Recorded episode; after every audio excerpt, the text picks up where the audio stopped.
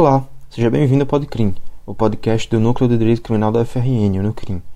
Hoje, eu, Felipe Dantas, junto a Beatriz Amâncio e Maria Eduarda Cerejo, recebemos para falar sobre uma análise crítica da execução da pena no Rio Grande do Norte, Dr. Sergiano Vale, defensor público, titular da 18ª Defensoria da Comarca de Natal e atuante enquanto defensor, entre outros episódios, do massacre na penitenciária de Alcaçuz, em janeiro de 2017.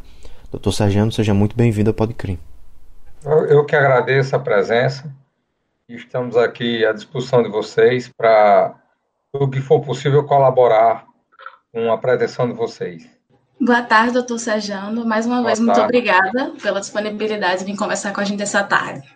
Bom, para começar, como uma forma de situar nossos ouvintes, a gente gostaria que o senhor explicasse um pouco sobre como deveriam ser, diante da lei penal, o regime de cumprimento de pena, ou seja, o regime fechado, semiaberto e aberto. E além disso, como eles realmente acontecem, como eles funcionam na prática, ou seja, no cotidiano, levando em consideração a sua experiência na execução penal. Ok, vamos lá. É importante fazer, de início, esclarecer um ponto que chama muito a atenção. A lei de execução penal vigente no nosso país, ela foi, ela se tornou vigente em 1984. Ou seja, no final de um período não muito, não de boas lembranças, para o país em vários aspectos, mas que nos chama muita atenção, porque, sem dúvida, analisando o contexto de que a pessoa que está cumprindo uma pena, ele está à margem da sociedade, ou seja, ele está recluso a um local, ela traz, digamos assim, coisas muito interessantes e muito avançada para o sistema opressor em que nós vivíamos. Ela prevê o apenado acesso à educação, à saúde, a questão religiosa, sem entrar em detalhes de qual seria o, a, a linha religiosa da pessoa, né? Católica, protestante, o que, que seria? É, bem, e o que nós estamos vendo, eu, na minha concepção, falando hoje para o Brasil, o ideal seria, dentro do que nós temos, cumprir como a lei de execução penal prevê. Seria infinitamente melhor do que o que ela é hoje. Infelizmente, nesse período, quando foi feita essa lei, e ela entrou em vigência, o sistema foi ao contrário, como sempre no Brasil. Fez uma lei onde previu três os regimes fechado, semiaberto e aberto, três formas de cumprimento de pena, de acordo com a ressocialização do apenado e com o tempo de cumprimento. Exigia-se um comportamento, demonstrando que estava se ressocializando, capaz de voltar para a sociedade realmente, para conviver em sociedade e, e determinado tempo de cumprimento de pena, juntando essas duas coisas, o que ele vinha demonstrando que estava evoluindo em termos de comportamento, ele progredia de um regime para, para outro. E ele segregado totalmente, como podemos dizer, no regime fechado, não seria ele é, fechado como é hoje. É, digamos, hoje é muito pior porque ele não tem acesso a nada. Ele teria acesso a várias coisas, como eu já falei, especialmente a educação, conforme a lei prevê. Bem, então, na minha concepção, a grosso modo, só bastaria que fosse cumprido daquela forma. No regime semiaberto, a lei de execução penal prevê que ele cumpra em colônias agrícolas. Seria o trabalho externo durante o dia, na unidade prisional, e à noite ele se recolhia. Mas, veja bem, a, no Rio Grande do Norte tinha uma colônia agrícola que era em Mossoró, na época da universidade, eu alcancei ainda, chegando lá, pessoas do regime fechado que estavam nela, ela era própria só para o semiaberto. Mas algumas pessoas, eu presenciei terminar tribunal do júri, eu assistindo como aluno, o local que o juiz encaminhava era para lá. E essa pessoa, mesmo no regime fechado, saía durante o dia, ficava naquela colônia agrícola lá, trabalhando, se recolhendo à noite a uma cela. E aí, tinha educação? Não. E aí, tinha acesso às demais coisas que ela prevê? Não. Mas eu estou só mostrando que era há 30 anos se cumpria melhor do que hoje em dia.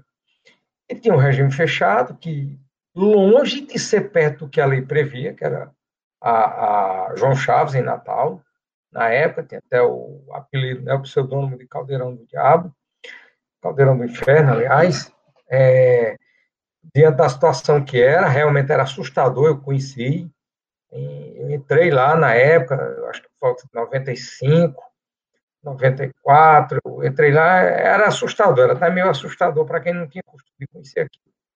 Bem, então, de início disse que deveria ser cumprido como a, a nossa lei de execução prevê que seria bem melhor do que o que ela é hoje. Aí, na sequência, você me perguntou se sobre o regime fechado, o aberto, o semiaberto e o aberto. O aberto era quando ele sairia para trabalhar durante a semana, se recolhendo finais de semana e feriado. Ok? Hoje é o seguinte, e como é que é cumprido hoje? O regime fechado, terrível terrível. Agora, o semiaberto, muito melhor do que o semiaberto que a lei prevê. E é correto? Eu não sei, porque lá no semiaberto prevê que você trabalharia dentro de uma unidade prisional, fora de uma cela, durante o dia você recolher à noite. Ou e depois você poderia, no aberto, trabalhar fora, se recolhendo, como eu disse, finais de semana, e feriado. Hoje, como é que ela é cumprida? No fechado, sem oportunidade nenhuma. Realmente 100% ali dentro, sem acesso a nada do que a lei de execução penal diz.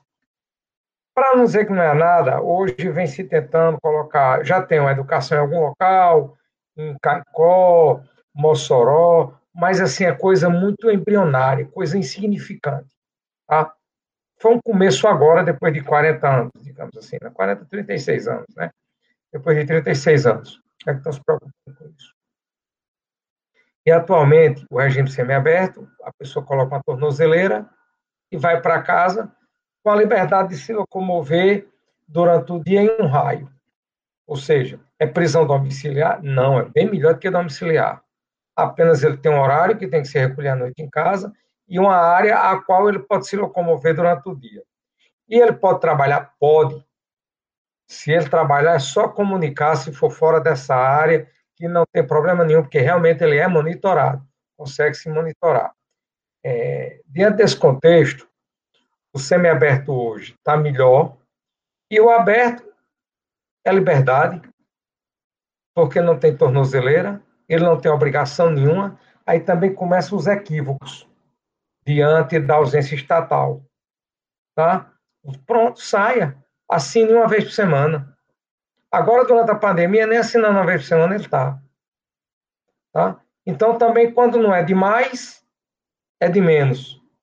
É, há até muito problema né, nessa questão da monitoração. A gente vê muito isso, é, de como é difícil a relação da competência da, para monitoração, né? Que muitos apenados são do interior, e aí se eles não estão monitorados, eles têm que pernoitar na João Chaves, isso é uma coisa que a gente enfrenta muito no dia a dia da defensoria, é, essas justificativas de ausência, né? Da, de pessoas que realmente não têm condições de vir do interior e também não conseguem a monitoração.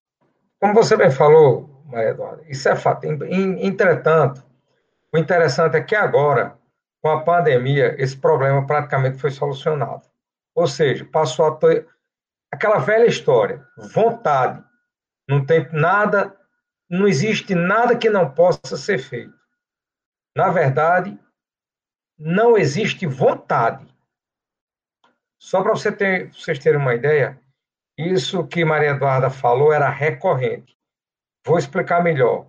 A pessoa era apenada no interior aqui próximo, nós temos Taipu, nós temos Poço Branco, nós tínhamos Monte Alegre, nós tínhamos. É, daqui a pouco eu lembro outra cidade. Mas foram vários exemplos. Eles eram condenados nessa, nessas comarcas, e o juiz, aí no semiaberto, o juiz encaminhava para cá, aí ele é recolhido na unidade penitenciária daqui, na João Chaves, que eu não entendo porque ele tem que vir para cá. Bem, céu semiaberto. Aí chegava aqui e dizia: você vai se cadastrar para colocar a tornozeleira e vem dormir todas as noites. Aí o camarada não, mal conhecia Natal, talvez nem conhecesse Natal, mas do interior aqui perto, sim, tem muita gente do interior aqui perto que nunca veio a Natal. É, não tinha condições de pagar a vinda e a volta todo dia de transporte, do transporte que, era, que é pago, não é gratuito. E essa pessoa vinha uma semana, acabava qualquer esforço ali que a família tinha de dinheiro para pagar aquela condução, não existia tornozeleira, ficava ligando para a central, não atendia a central, não atendia mesmo, que eu mesmo liguei para vários quando procuravam a gente na defensoria. Eu, inclusive, estava numa penitenciária fazendo uma audiência, as audiências justificativas, quando eu argumentei isso. Aí o, o a gente falou: não, não tem isso não, digo que eu vou ligar agora. Liguei, estava o juiz e o promotor. Não atende, não tinha esse serviço. E ele deixava de vir cumprir.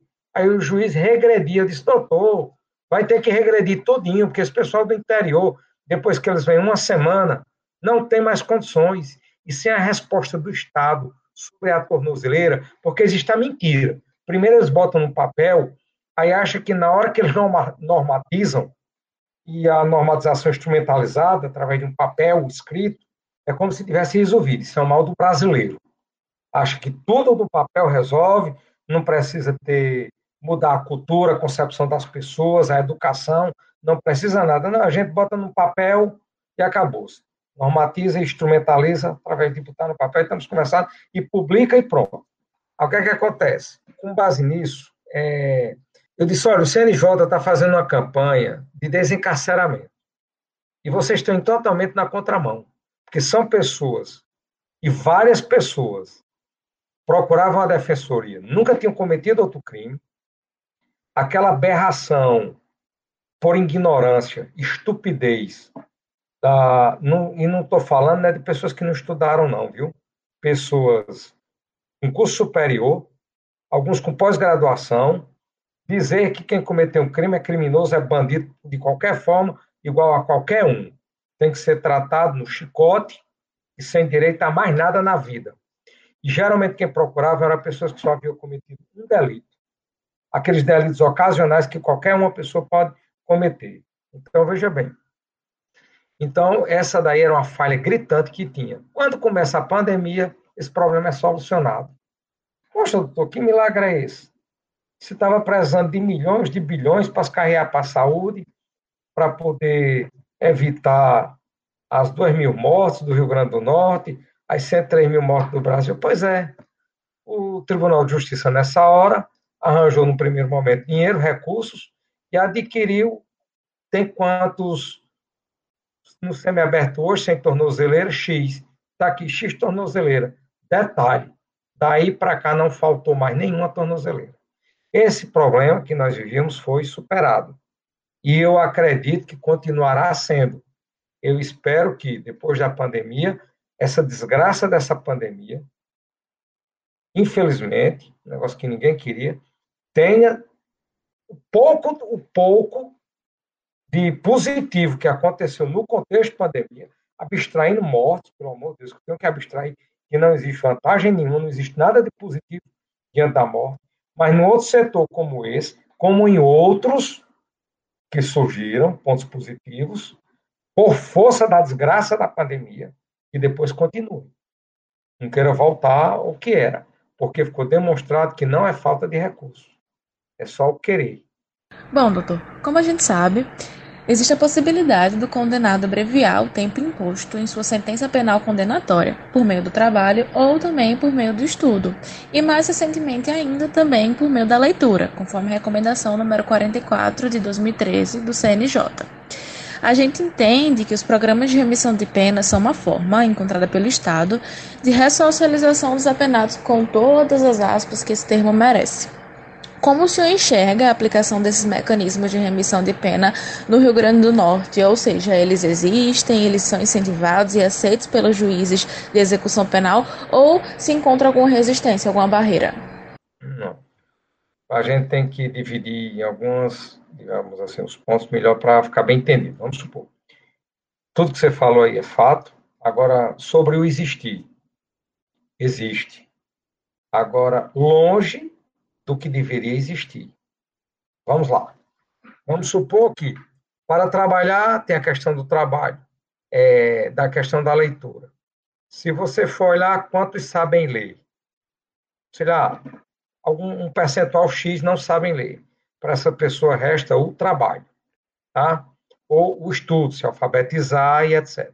Tem trabalho para esse pessoal? Não. Essa crítica que eu faço aqui não peço segredo. Inclusive, em muitos presídios, só se coloca quem quer. E quem a, quem a diretoria acha que quer, que, que, quem ele quer botar.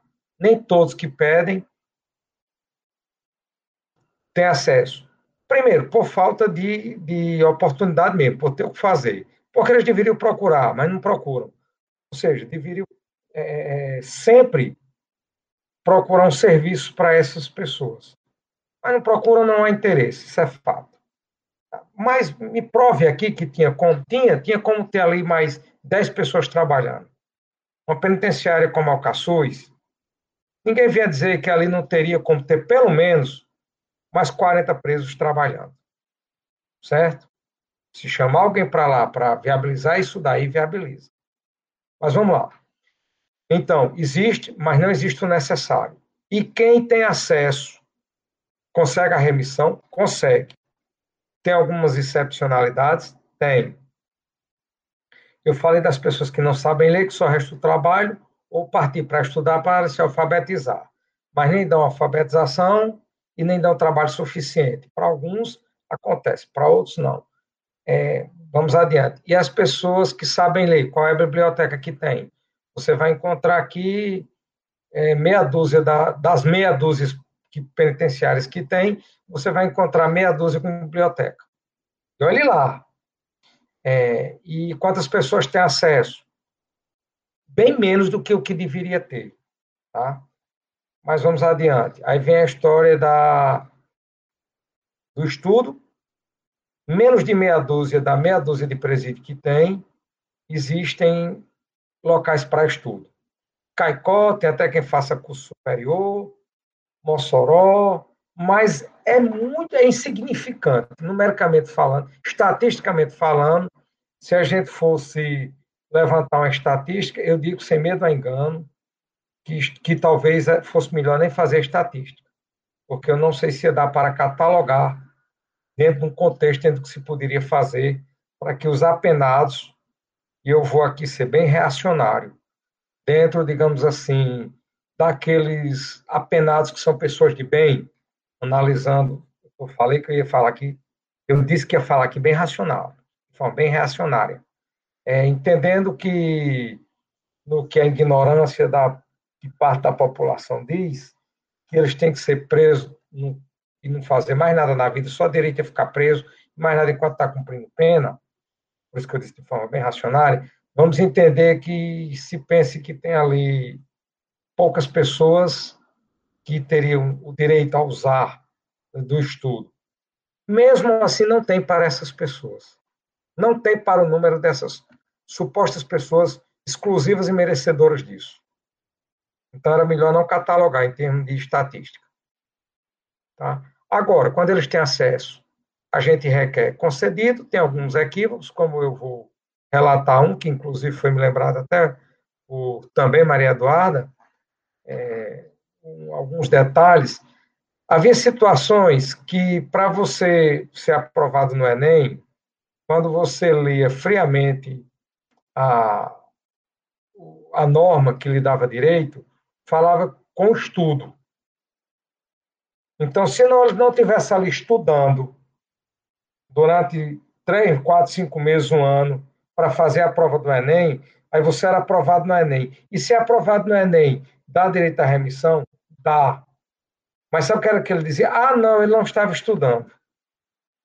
Aí, em algumas horas, a gente conseguia reverter isso no próprio juiz ou através de recurso, se conseguia reverter esse quadro, essa situação. Havia também um problema numa contagem de a proporção de horas para se deferir isso daí. O Ministério Público apresentou uma proporção totalmente equivocada. E nós fomos demonstrar, refazer os cálculos, mostrar que aquilo ali estava equivocado. No primeiro momento, o juiz estava acatando, mas depois nós mostramos onde estava o equívoco e o juiz voltou atrás. teve uma resistência nesse momento. Mas, em, em suma, tem as. Existem os institutos que permitem a remissão, porém, é insignificante diante do que poderia ser. E essas pessoas que têm acesso, quando cumprindo os requisitos, o tempo, principalmente, que é o ponto principal, sempre é tempo, e que tem um comportamento adequado, em regra, a remissão é concedida sim. Mas tem que sempre ser vigilante. Bom, doutor, é de conhecimento comum, geral, que a gente vive num estado de crise no sistema carcerário brasileiro, né? Com a superlotação dos presídios e a falta do acesso às condições básicas, básicas de sobrevivência. Por exemplo, a falta de água potável e a falta de cama são apenas um dos gargalos da realidade que os detentos enfrentam diariamente. No RN, por exemplo, existe atualmente um déficit de mais de 4 mil vagas, né? Esse estado atual levou ao reconhecimento pelo STF, em sede da DPF número 347, do estado de coisas inconstitucional no sistema prisional, frente à ocorrência de violação massiva de direitos humanos dos presos, resultante de ações e omissões dos poderes públicos, quando se considera o quadro de superlotação carcerária e das condições degradantes nas prisões do país. Desse modo, como o senhor, enquanto defensor público titular, enxerga que a Defensoria do Estado do RN contribui no processo de socialização e de garantia dos direitos dos apenados? Vamos lá. Sobre a questão da crise, a crise realmente é uma crise do país todo. Lembrando que o que eu falei até a pergunta anterior, eu estava, eu estava respondendo pelo Rio Grande do Norte, lembrando que não muda muito da realidade do resto do país. Tá? E só fazendo mais um adendo aqui, que quando quer a coisa acontece, faltando um pouco, nós temos um, pré, um presídio em Apudi, para cumprimento do regime semiaberto, que é modelo. Aquilo ali seria mais ou menos, se aproxima do, que seria o ideal aquelas pessoas estarem cumprindo pena. Com é, é, oficinas de trabalho, as pessoas desenvolvem bons trabalhos lá, é, é, eu acho que é o canto que qualquer pessoa queria cumprir a pena. E também eu vou abrir aqui um parênteses que tem vários programas na, no presídio feminino para as, as apenadas, tá? que isso daí realmente é um pouco diferente em relação ao masculino. Podemos dizer que está bem mais evoluído do que... que há uma evolução, porque no feminino, no masculino, quando você analisa percentualmente falando, eu disse naquela hora, eu não considero evolução, porque ainda é muito pouco Evolução é quando começa a ser significativo, aquilo ali. É, e no feminino, eu posso dizer que já, é, já, há uma, já há uma evolução, já começa a ser significativo. E isolado, numa ilha isolada, como esse exemplo que eu dei de Apodi, lá também é uma evolução grande, tá? porque é bem significativo lá. Mas, quando você pega essas duas ilhas e vai para o global, perdem a significação, deixa de ser significativo se não, não, não sai da linha de evolução. Tá? Evolução pontualmente falando nesses, nesses dois contextos aí. Bem, aí voltando para cá, a crise do sistema. A crise do sistema prisional é, no Brasil envolve tudo que eu falei até agora, a carência de tudo, do que deveria ser, do que, de como o preso deveria cumprir sua pena no regime fechado, no semi-aberto e no aberto. Aí o aberto hoje ficou melhor, mas é um melhor entre aspas, porque não adianta se você faz uma vigilância dessa, coloca na rua, é uma coisa meio, meio hipócrita também. Se a gente for analisar só na parte de liberdade, de garantia do ser humano de tudo isso, seria ótimo, vamos bater palma. Mas eu não sei se não seria melhor um pouco rígido dentro daquelas condições de que ele tivesse uma obrigação diária. Você imagina o que é um apenado vivendo num, num momento, no semiaberto, que ele todo dia tivesse uma rotina de trabalho, amanhecendo o dia. Trabalho dignifica a pessoa.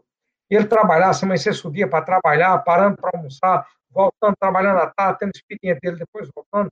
Aquilo ali iria mudar a concepção dele. Que muitos estão ali porque nunca trabalharam, digamos assim, não sabem nem como seria, qual é o prazer na vida de ter um ritmo de trabalho.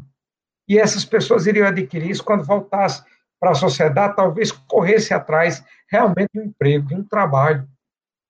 Tá? Por isso que eu fico preocupado com essa, a questão só da tornozeleira e saia.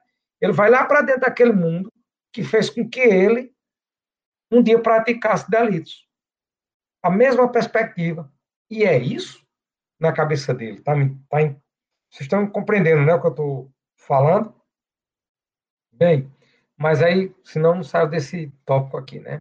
É, a crise é grande no sistema, realmente é deficitário demais no Brasil todo. No Rio Grande do Norte, após a desgraça de 2017, o Estado passou a olhar para o sistema, olhar o mínimo, porque nem o mínimo olhava, não adianta ninguém dizer o contrário. Eu estou nisso desde 2010. Assim, não, entendo, não estou aqui para entender, porque tem pessoas que colocam, eu estou aqui desde tal ano, colocando como grande entendedor e conhecedor e sabedor de todas as soluções. E eu não. Eu estou desde 2010 vivenciando o sistema.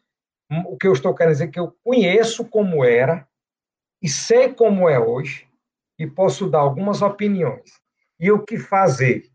Eu digo, vamos sentar com duas, três outras pessoas que têm é, é, formação específica.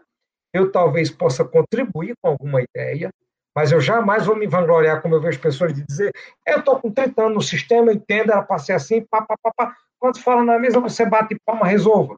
Se soltar aquela pessoa para resolver, morreu. A pessoa se acabou. Mas vamos lá. É, em 2019, quando houve a desgraça, o que já era previsto, muitos amigos meus disseram, rapaz, bem que você dizia que um dia ia acontecer uma desgraça, só que eu não esperava que fosse daquela forma. Eu imaginava até que um dia ia haver um resgate grande de muitos apenados ali, com algumas mortes mais dos, de agentes estatais do que dos próprios apenados, mas, infelizmente, aconteceu entre eles, lá dentro, uma facção contra a outra. Bom, se você considerar o que era até janeiro de 2017 para cá, considerando aquele, aquela situação, nós evoluímos e muito, considerando, tomando por parâmetro o que era. Aí vai lá ver o que é hoje e diz: você é maluco dizer isso? Que isso aqui é uma evolução?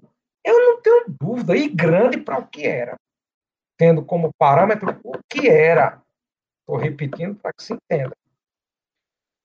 Bem, estou falando pelo Rio Grande do Norte. Aconteceu também naquela mesma época em Manaus, aconteceu no Maranhão, lá em Pedrinhas, aconteceram em outros locais coisas semelhantes, praticamente iguais. Bom, mas nesse decorrer da, das normalizações, normalizando o sistema, o sistema evoluindo dentro, de novo, do que era até janeiro, até 14 de janeiro de 2017.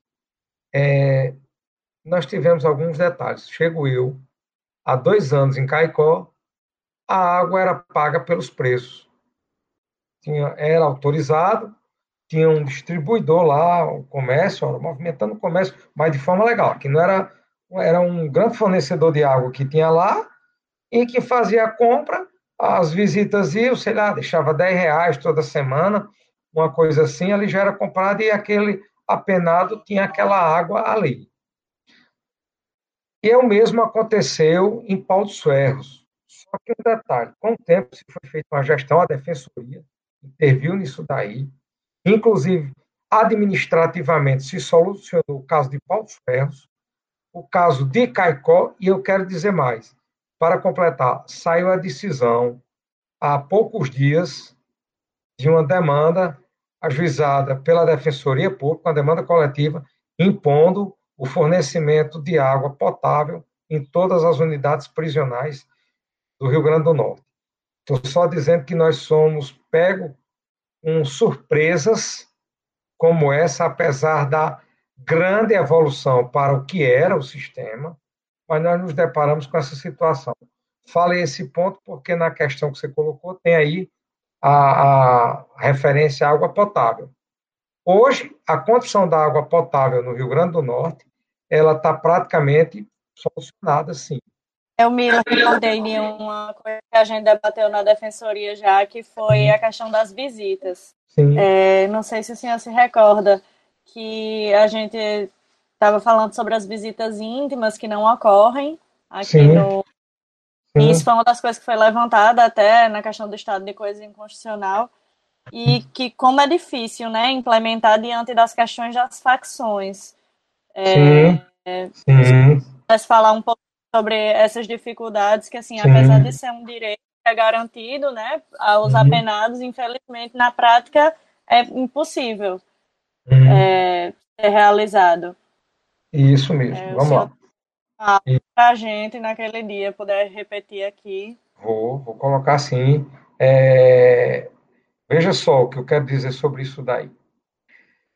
Olha só, o direito de visita, você for buscar para uma questão principiológica dentro da condição humana, do princípio aí de direitos fundamentais, dentro do, de direitos humanos, dos direitos humanos, nós teríamos, nós conseguiríamos é, fundamentar a, que isso daí era digamos assim, havia previsão, sim, para constitucionalmente falando, para assegurar o direito de visitas. Mas o que é que acontece? O direito de visita, ele é uma das formas, por incrível que pareça, da visita íntima. Lembrando, direito de visita ocorre. Não está havendo agora direito de visita. Foi visita íntima que você falou, não foi, Maria Eduarda? Isso, exatamente. É.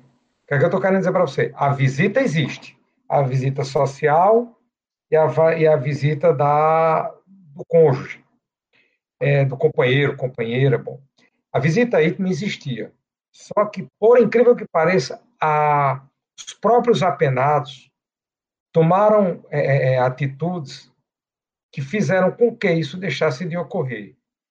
Eu, eu, estou dizendo por conhecer a situação, não, não é por ouvir dizer. A visita íntima além do momento íntimo dos dois, estava com um contexto muito sério é, para a prática de novos crimes por aqueles que realmente, enquanto não tiver um trabalho sobre essas pessoas, irão sempre querer cometer crimes. É, então, eles usavam as companheiras para mandar bilhetes e recados para as outras pessoas das facções aqui fora cometer determinados crimes. Ponto 2. Uma coisa também que vocês talvez não acreditem. Olhavam para outros apenados, os aspas mais poderosos dentro do presídio, e dizia: Rapaz, eu achei sua namorada muito bonita, eu quero que ela me faça uma visita da próxima vez. Na próxima visita íntima, vai, quando tiver a visita aí social, você vai mandar o recado para ela vir, quando ela vier aqui, ela vai ficar comigo. E você diz, e aí? Ficava. Porque se não ficasse, era dado um recado, era mandado um recado, recado esse passado na hora da visita íntima. Sim, ah, Sejano, mas começaram a pegar os bilhetes. Simples. Não, mandava o um recado verbal. Puxava ali no ouvido. Ó, oh, avisa para lá que se ela não vier para mim da próxima vez, adeus. Morre. Então, qual, é a, qual foi a solução? Cancela. Eles mesmos fizeram por onde fosse cancelado. Isso, fato comprovado. É... Não, não, é. Aí, infelizmente, a gente não pode individualizar numa hora dessa, porque o contexto, o sistema não permite que seja individual. Não, mas espera aí, por que você não permite, então, que o Paulo da Silva tenha, que é um cara lá tranquilo, que não é envolvido com nada disso. Como é que é? Ah, e o problema começa lá dentro. Eu quero, eu não quero. Resumindo, eles se inviabilizaram para isso. São três pontos. Primeiro era recado para novos crimes aqui fora. Era ordem, recado não, vinha ordem.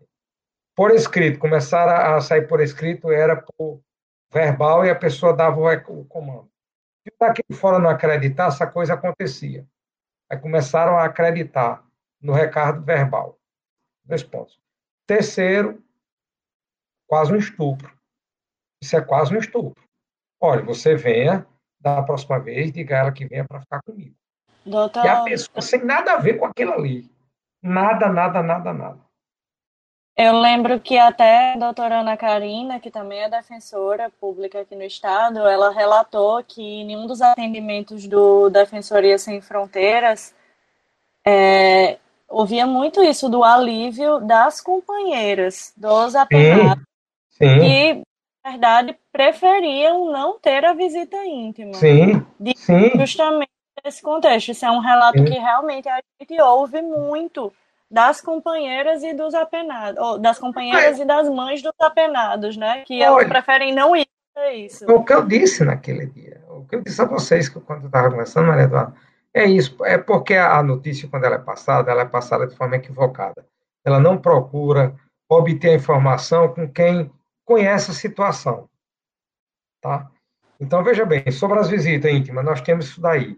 Infelizmente, apesar da ADPF dizer alguma coisa, mas ela é inviável por conta disso. É, sobre as vagas. A vaga no Rio Grande do Norte se aumentou aí do que existia, eu acho que praticamente nós dobramos do que existia. Nós, vamos lá, vou tirar isso, o Estado dobrou o número do que existia, mas ainda não é suficiente. Ainda é insuficiente. Tomando por base o que tinha em 2017, de novo, janeiro de 2017 dobrou praticamente. Detalhe insuficiente, porque também nunca se prendeu tanto como nos últimos três anos, se a gente for considerar. É, e no Brasil todo, isso é uma, uma grande, digamos assim, um negócio terrível. Por quê?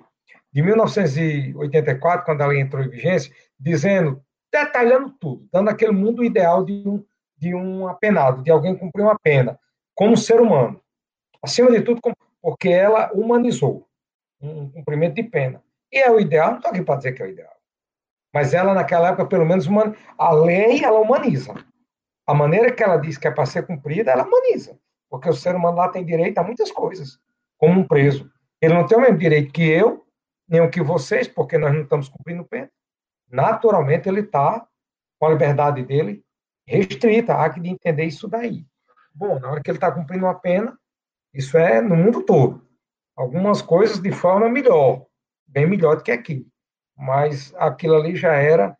Só que a estrutura estatal foi inversamente proporcional. A lei foi uma maravilha, chegou evoluidíssima e o Estado evoluiu em termos estruturantes. Mas evoluiu com força, abandonou deixou totalmente de lado essa situação e transformou nas masmorras que Joaquim Barbosa, quando veio aqui, disse. Transformou nas masmorras mesmo, eram masmorras, as, os presídios daqui. Bem, é, e só tem um jeito de continuar se investindo. E eu disse, uma vez me perguntaram o que eu achava daquele contexto de 2017, de tudo que estava se fazendo eu disse: olha, se isso for feito, for visto como um programa de, como uma política de Estado e não uma política de governo, em 15 anos nós estaremos muito perto do ideal, ou até antes. Porque na hora que se. O que se conseguiu fazer no ano de 2017 e no ano de 2018, vamos lá, vou estender. Até agora, 2019, o que se conseguiu fazer em três anos era o que era para ter sido feito há dez anos, em dez anos passados. Que coisa louca. Vamos supor, em 2007, era para ter sido feito tudo isso, de 97 para 2007. Aqui é uma, uma ideia que eu estou jogando. Não teria se chegado ao que se chegou. Tá? Então, veja só.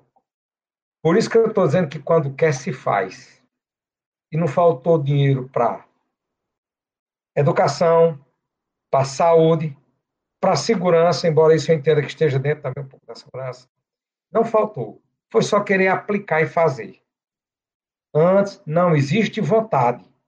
Só é querer que se faz. Eu dei aqui já dois exemplos e estou dando o terceiro. A continuar querendo fazer, se chegará lá perto do ideal. Ideal é muito difícil. Eu, eu sou para mim isso é utópico, tá? O ideal para mim não é o ideal para você, não é o ideal para outra pessoa, e o ideal, no ideal subjetivo, nós nunca vamos chegar. Agora, no ideal objetivo, no contexto global, nós temos como chegar, é só querer. Isso é fato. Mesmo diante de toda a criminalidade que tem, e olha que eu não falei nas políticas públicas para se diminuir criminalidade. Eu estou colocando no mesmo ritmo que se está aí, prendendo muita gente, a criminalidade ainda é muito alta, se condenando muito, se continuar no ritmo que vai, faz. Em dois, no, né, nesse período de 2017 2018, foi feito um plano diretor, plano SPEM, plano diretor do Sistema Prisional do Rio Grande do Norte. Excelente. É, idealizado por uma figura, o qual tenho o maior respeito por ele, hoje um grande homem, que participou do governo, infelizmente saiu e não participa mais de nada aqui. O contexto dele é outro hoje. É, ali mostra tempo, mostra tudo. Mostra o que é possível fazer se chegar perto do ideal, objetivamente falando. Isso daí teria como solução. E onde a defensoria participou, contribuiu com isso? Eu digo que em tudo quem, desde o primeiro momento, antes nós fazíamos inspeções nas unidades prisionais, quando estávamos fazendo a força-tarefa, analisando todos os processos de execução penal em toda a comarca que tinha o regime fechado, principalmente. E nós íamos às unidades prisionais, levantávamos as falhas, fazíamos relatórios e apresentávamos cobrávamos, exigíamos, mas tudo aquilo muito pesado, uma decisão judicial demora, uma para cumprir, sempre tem. Eu sei que não é da noite para dia. Mas eu estou dizendo que nós sempre tivemos uma atuação ativa. Isso daí. É tanto que quando ocorreu em 2017, nos chamaram para dentro, nós participávamos semanalmente e depois quinzenalmente durante o ano de 2017 até a metade de 2018, de reuniões com um comitê que tinha para restabelecer o sistema prisional do Rio Grande do Norte. Nós tivemos participação, eu participei de todas as reuniões. Tive uma participação das, em reuniões específicas com a, quem estava elaborando o plano diretor penitenciário, então, a, participação da defensoria ela é ativa nesse contexto. E fora a demanda, como eu disse, que saiu a decisão agora, no passado aí de oito anos, um colega tinha ajuizado uma CP em Mossoró, tinha sido deferida a liminar, também já obrigando lá ao Estado a regularizar várias coisas na penitenciária Mário Negócio de lá, e essa outra agora saiu a decisão. E diante disso, de toda a nossa atuação ativa, o ponto principal que eu acho é quando a gente consegue se reunir e num trabalho ainda administrativo, é muito trabalhoso, mas parece que a eficácia é maior do que uma decisão judicial. Não sei se ali cria um bloqueio em quem está querendo, se sente infantilmente, se sente afrontado, ou colocado no canto de parede, pressionado. Bom, e a verdade é que houve uma certa conscientização depois de janeiro de 2017, de tanto falar, vou dizer de novo. Não sei quais são as soluções, posso colaborar com algumas opiniões, mas meu período de universidade, que eu estudei na UERN, em Mossoró, na época só existia o FRN e o UERN, eu estagiava com um juiz criminal e depois estagiei com um promotor criminal. Vivenciei demais o sistema prisional de lá, a pontos de dia de visitas a gente almoçar com os apenados. Eu conheço um pouco disso, eu sei um pouco do que era, do que estava sendo, eu só digo isso. Do início dos do final dos anos 80 para início dos anos 90, quando eu cheguei em 2010, ele tinha regredido e muito. Pasmem, embora tivessem construído uma penitenciária de Alcaçuz, mas o que eu conhecia na época e o que eu conheci nesse período tinha tido uma regressão tremenda. Infelizmente, né, mesmo tendo tido essas conquistas de, a partir de janeiro de 2017, depois do massacre de Alcaçuz, é, foram conseguidas, né, algumas coisas, mas a custo de muitas vidas e muito sofrimento, né? Dos apenados e dos familiares. Bom, muito obrigada, a gente vai aqui encerrando para o fim. Muito obrigada, doutor Sergiano, pela participação, por se disponibilizar a parar nessa tarde para conversar com a gente, contar um pouquinho da sua experiência, que eu tenho certeza que engrandeceu todo mundo aqui e vai engrandecer muito os nossos ouvintes. Muito obrigada. Já passou de meia hora? Já. É muito rápido, viu?